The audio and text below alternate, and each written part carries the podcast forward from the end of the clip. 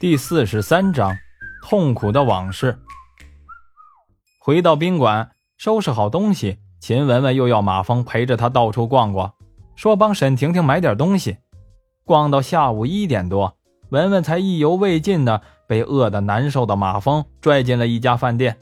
两人在大厅点了几个菜，要了两杯果汁，吃了起来。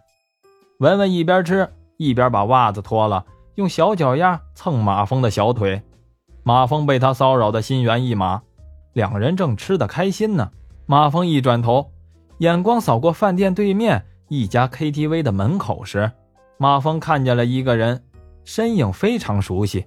马峰想了一下，自己在省城似乎没有熟人呀。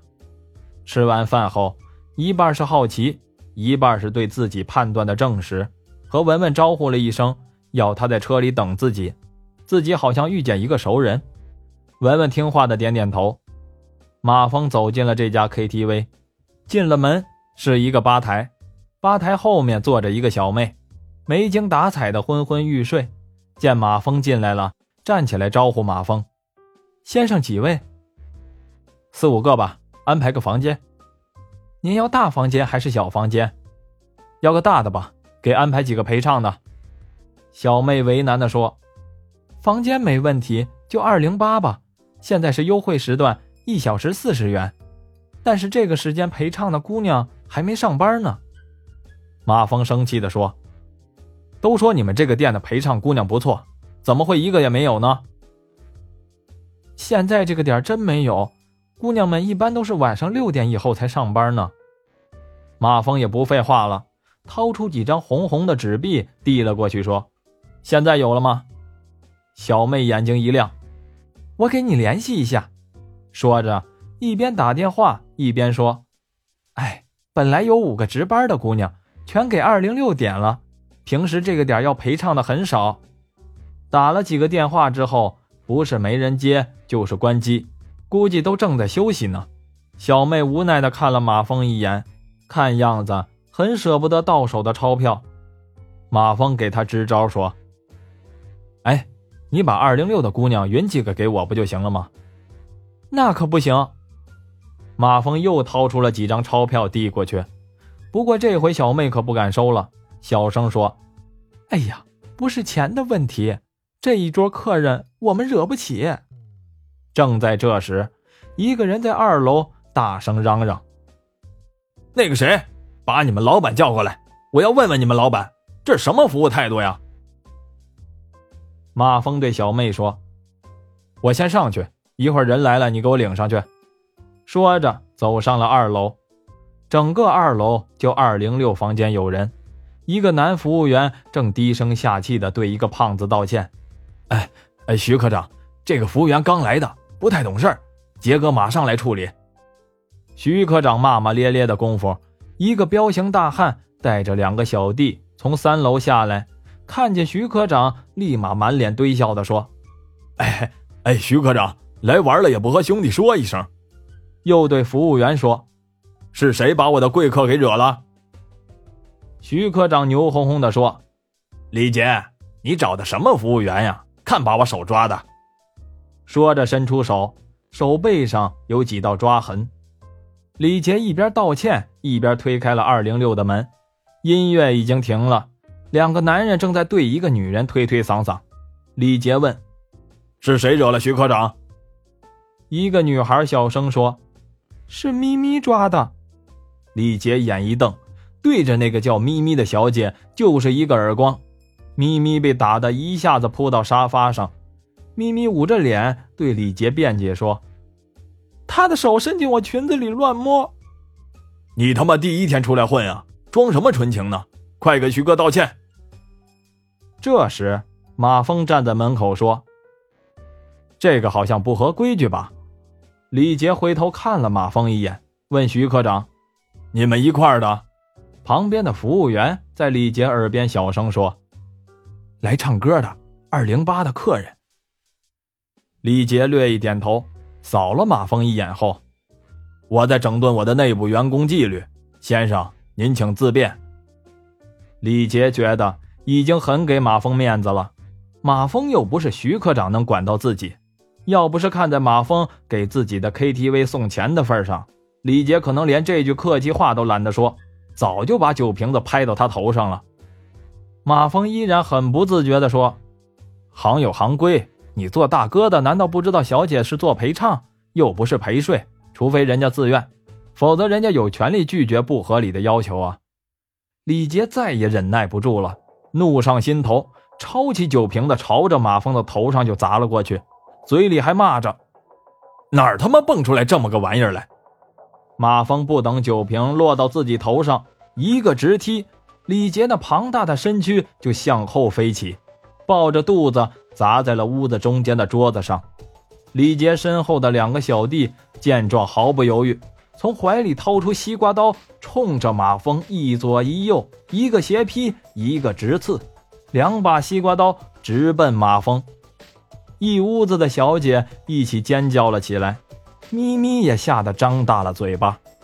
马蜂身子往墙边一贴，身子顺着墙边往右滑出一米多，正好闪到右边小弟的后面，伸出右脚朝小弟的屁股就踢了一脚。左边小弟的反应很快，见敌人不见了，变成自己的兄弟冲了过来，而自己刺向敌人的刀成了刺向对面兄弟的了。急忙把刀往下一偏，西瓜刀“噗”的一声插进了对面兄弟的大腿，而他自己就没有这么走运了。对面兄弟的西瓜刀切下了自己半个耳朵后，又砍入了自己的肩膀。幸亏西瓜刀太轻，才没把他的胳膊卸下来。两人齐声的惨叫了一声，松开西瓜刀，捂着伤口嚎叫起来。徐科长哪见过这个场面呀？见血之后。只觉得自己大腿根一热，一股暖流顺着裤腿往下淌去。包间里的陪唱小姐也吓得尖叫的四处逃窜。马峰走到李杰面前，李杰被踢得不轻，躺在桌子上挣扎着想爬起来，也幸亏中间的桌子是石头的，又够大，李杰才没掉下去。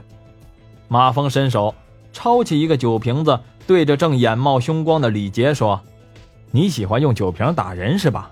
啊，真巧哈，我也是。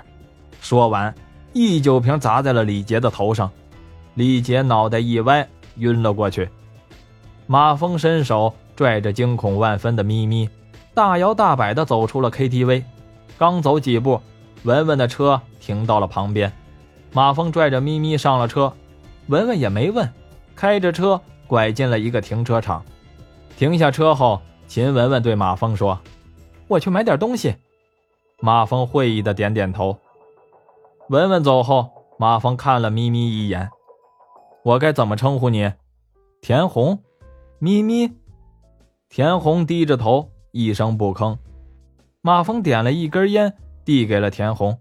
田红接过来，吸了一口，呛得咳嗽了几声，显然是不会吸烟。马峰从他嘴边上把烟拿了下来。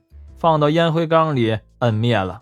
看了看田红，说：“九爷死了，你很难过吧？”田红摇了摇头：“你错了。要是我知道谁杀了九爷，我给他做牛做马都愿意。”马峰点了一根烟，奇怪的看着田红。田红从旁边拿起了一瓶剩了一半的矿泉水，也不管是谁剩下的，打开之后就喝了一口，深深的吸了口气。开始讲起了自己的故事。原来，田红家在 Z 市最偏远、最贫穷的十三户村。据说当初鬼子扫荡的时候都没找到这个地方。田红是家里的老大，小学念了两年就回家看弟弟了。其实田红根本就是个好吃懒做的人，他爸爸就因为他看弟弟也不用心，光顾着自己玩，让弟弟三天两头的磕破头，没少揍他。家里的农活根本也不用指望他，要他干活，他不是说自己头疼，就是脑疼。田红十七岁那年，见同村的人到城里打工挣了钱，就和家里商量了一下，跑到城里去打工了。但田红连自己的名字加起来也不认识一百个字，根本就没有人请他。后来因为长得不错，被一个洗浴中心的妈妈看上了，招进了洗浴中心。也不知道是幸运还是不幸，一进去就被九爷看上了，包养了田红。但是田红万万没想到，九爷是个变态。九爷年轻的时候被人家断了根，此处省略五十字。这种噩梦每隔几天就有一次，一直持续了几个月。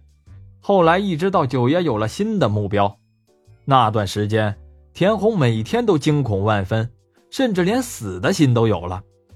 经济上，开始时九爷的账房每月都会送给他三千块钱，这些钱对从小生活在农村的田红来说，每月三千也是巨款了。后来九爷有了新的目标，不理他了，账房给的钱也少了，有时好几个月。才给个三五千的，但只要九爷不来找他，他就烧高香了。但他也不敢跑，他知道九爷是什么身份，估计九爷也知道他的老家，他怕九爷找他家人的麻烦。后来可能是时间一长，九爷也可能是把他给忘了。田红感觉生活慢慢舒适起来，比起老家的生活，现在简直就是在天上了。要是没有九爷，现在的生活。那简直就像天堂了。田红慢慢也开始学着城里人的生活，但是她不敢找男朋友。后来看见了帅气的马峰，调侃了几句。马峰走后，田红回过味儿来，发了好几天的愁呢。后来听说九爷死了，高兴的田红一夜没睡，简直想为杀九爷的英雄立个长生牌。只觉得晚上的星星也变得那么漂亮了。这种兴奋，直到物业公司收回了田红住的房子，田红才发了愁。他一直对家里说自己在城里打工，仅剩的一点钱也大部分寄回了家里。现在自己突然连住的地方都没有了，再往后就是吃饭也是个问题了。他也不敢回老家，怕自己编织的谎言被戳穿，也怕再回到以前种地的生活。就想到省城碰碰运气，但真的到了省城，自己的学历又成了最大的障碍。找工作到处碰壁，自己不想去做小姐，只能在白天相对安全的时间在歌厅里做了陪唱。虽然挣钱少，但也能解决温饱。马峰听了田红的叙述，马峰听到的当然是描述的一部分，也想帮帮他，但想到田红的学历，也很为难。